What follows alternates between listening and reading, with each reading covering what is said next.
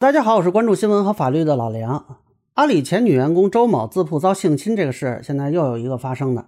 张某的妻子替已经被批捕的丈夫发声，质疑周某说谎。那我来做一个简单的分析，希望感兴趣的朋友能给我点个赞，谢谢。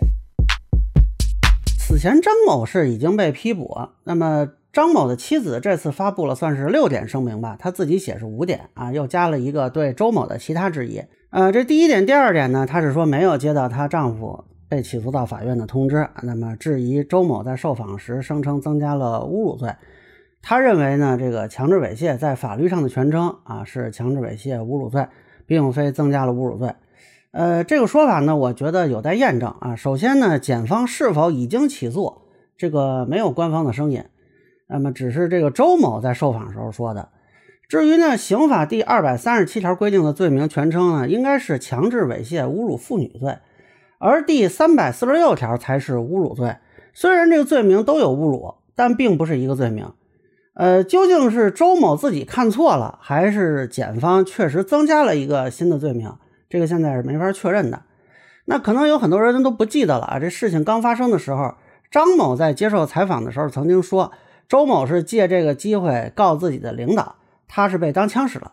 冤枉我？为什么呢？现在现在看这个看这个热搜啊，他就是借着我这个机会，就是告他领导啊。至少到目前为止，他跟这个王某文都被认定有猥亵行为。张某当时的这个说法可以视为对周某人格声誉的贬损。呃，虽然不能说确定就啊是否是因此增加了侮辱罪，但是也并不是没有这个可能。所以张某妻子现在指责周某是利用广大民众不懂法的心理来误导大家，抹黑她丈夫。这个表述呢，我觉得有点风险啊。如果最后检方没有起诉，或者起诉书里没有侮辱罪，那这个质疑是成立的。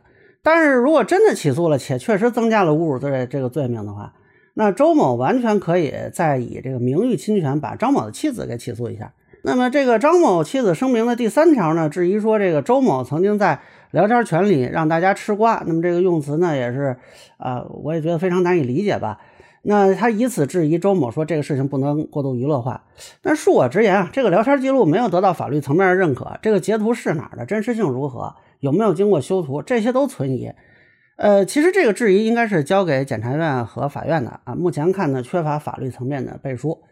那么第四点质疑呢，是张某妻子所有质疑里最有力的啊，也是我上期视频里就提出的，就是周某的表述跟警方之前的发布不符。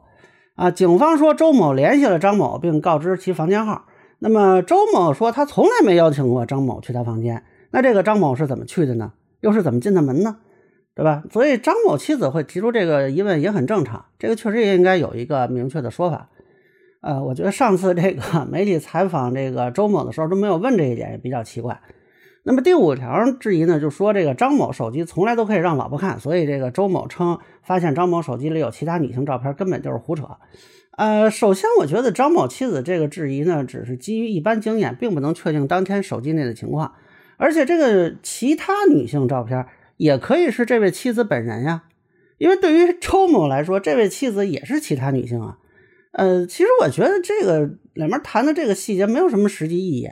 因为张某手机里有没有其他女性照片，跟他是不是强制猥亵就没有关系啊。就算是周某看错了，也不影响案件的定性。声明的这个第六点呢，是对周某的其他质疑。那么就说这个饭局上的同事们说，周某吐酒前就已经跟她丈夫很暧昧啊，以及她丈夫怎么接了周某的语音通话才去的酒店。这坦率说呢，都属于转述。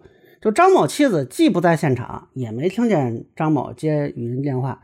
而且呢，他的表述里呢也没有提到明确的信源。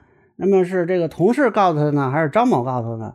所以还是那句话，如果要证实这些呢，应该是司法机关去找这些同事去取证啊。再说呢，就算俩人曾经在酒桌上有过暧昧举动，也不代表可以实施强制猥亵。所以这个核心问题还是是否有强制猥亵行为。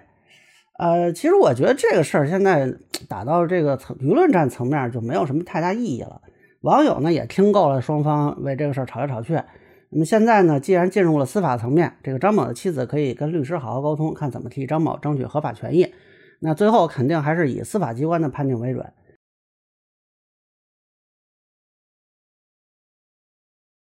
以上呢就是我对张某妻子发生的一个分析，个人浅见难免说了，也欢迎不同意见小伙伴在评论区和弹幕里给我留言。如果您觉得我说的还有点意思，你可以关注我的账号老梁不郁闷，我会继续分享更多关于新闻和法律的观点。谢谢大家。